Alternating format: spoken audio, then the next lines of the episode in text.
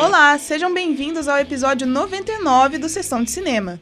Embora grande surpresa fique para o próximo encontro, hoje nós vamos relembrar alguns dos melhores filmes que exibimos e comentamos durante essa jornada. Eu sou Ananda Martins e você acompanha comigo e com meus companheiros de equipe os nossos queridinhos do Sessão de Cinema.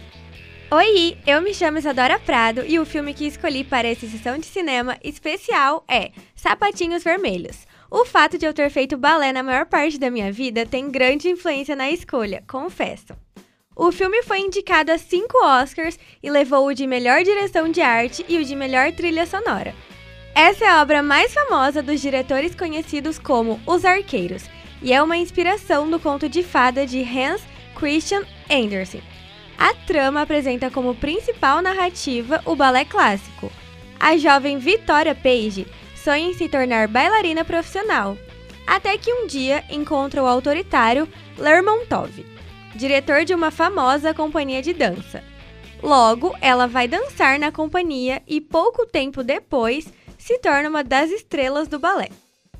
Victoria vive um sonho, até que se apaixona pelo compositor Julian. É nesse momento que Lermontov exige que ela se dedique somente à dança. O filme conta ainda com uma cena com mais de 15 minutos de dança, com diversas projeções, fusões de imagens e com elementos teatrais, podendo ser chamado como o coração do filme.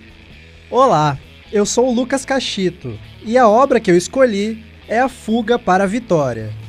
Em plena Segunda Guerra Mundial, o major Karl von Steiner, que já tinha atuado pela seleção alemã de futebol, tem a ideia de fazer uma partida de futebol entre a Alemanha nazista e uma seleção de prisioneiros aliados de guerra, liderados pelo militar inglês John Colby, Sylvester Stallone e nada mais nada menos que Pelé, o rei do futebol.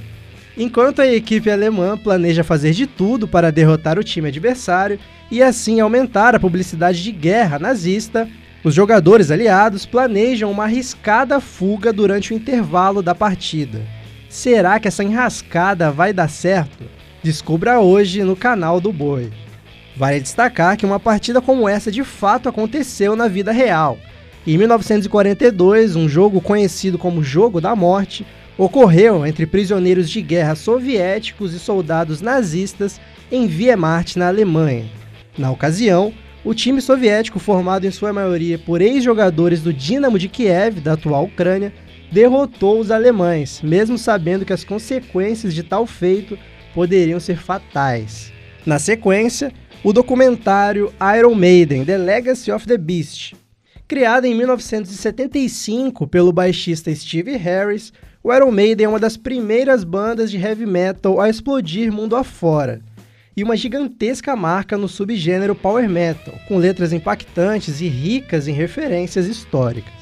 O documentário traça a história da ascensão da banda, desde a clandestinidade à fama, incluindo fotos raras, filmagens exclusivas e entrevistas com o guitarrista Dennis Stratton e Paul Diano, vocalista original do grupo não saia de frente da TV e conheça a caminhada dos gigantes do metal pelas lentes do canal do Boi. E para abrir as exibições do Agrocanal, minha escolha foi Duna, uma história que marcou mais de uma geração, incluindo a minha, pois até os dias atuais a obra segue sendo adaptada para as telas do cinema. Na verdade, o filme é baseado em uma série literária do escritor Frank Herbert, e foi um dos primeiros livros que eu me apaixonei durante a adolescência.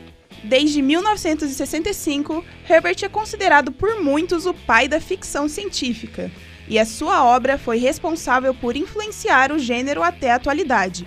Inclusive, o produtor e roteirista George Lucas confirmou que Star Wars foi inspirado na trama de Duna.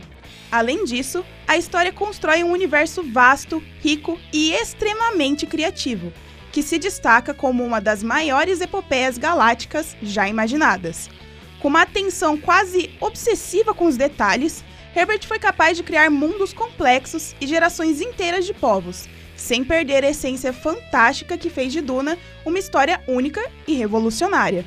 E mais do que isso, a versão que será exibida é a de 1984, sob o comando do talentoso David Lynch conhecido por ser um diretor surrealista que desenvolveu seu próprio estilo cinematográfico, posteriormente chamado de Lynchiano. Essa combinação dessa trama incrível junto com uma direção fora da caixa originou um filme que se inspira e traça diversos paralelos com o mundo real, como política, religião, economia, ecologia e, por fim, a ciência. Tudo isso em um cenário quase apocalíptico, com muita areia e ação. Estou de volta e a próxima obra foi escolhida em homenagem ao gênero de filme mais clássico do sistema brasileiro do agronegócio. É claro que não poderia faltar o gênero de faroeste. E Uma Pistola para Ringos é um dos mais conhecidos. Uma coprodução europeia entre a Itália e a Espanha, e é bem famoso por ter sido protagonizado pelo ator e galã Julian Gemma.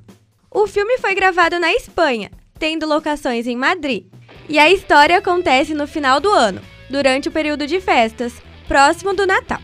O xerife da cidade recebe uma carta dizendo que Crystal, mais conhecido como Cara de Anjo, foi inocentado.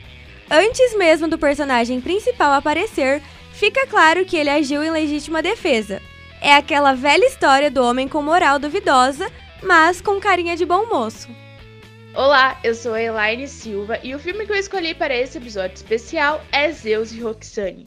Esse clássico das tardes de muitas crianças e adolescentes dos anos 2000. Para quem não conhece, o filme conta a história de um cachorro que se torna amigo de um golfinho ao mudar de cidade. Mas, além dessa amizade fora do comum, Zeus e Roxane conta a história de amor entre os vizinhos Mary, uma bióloga marinha, e o compositor de rock Terry. Essa comédia romântica marcou o meu início e início do podcast da sessão de cinema do SBA, além de fazer muitas pessoas lembrarem da infância e adolescência. Bom, essas foram as exibições que cada um de nós escolheu para adentrar a madrugada do sistema brasileiro do agronegócio. Agora, vocês podem conferir com a Poliana toda a programação do Sessão de Cinema, que vai mudar a sua carinha a partir do episódio 100. E para além da nossa despedida, quero deixar uma homenagem para todos os filmes que já passaram pelas nossas telas com uma frase do filme Laranja Mecânica. É curioso como as cores do mundo real parecem muito mais reais quando vistas no cinema. Também quero agradecer aos meus colegas que me acompanharam nesse episódio, a Elaine Silva, a Isadora Prado e o Lucas Cachito. Tchau, pessoal! Encontro vocês em breve em mais um episódio do podcast da Sessão de Cinema. Tchau, gente. Muito obrigada por essa experiência. Até mais. Muito obrigado a você que acompanhou a sessão de cinema até aqui. Continue ligado no SBA. E eu também me despeço. Não perca os próximos filmes que vêm por aí. Até breve!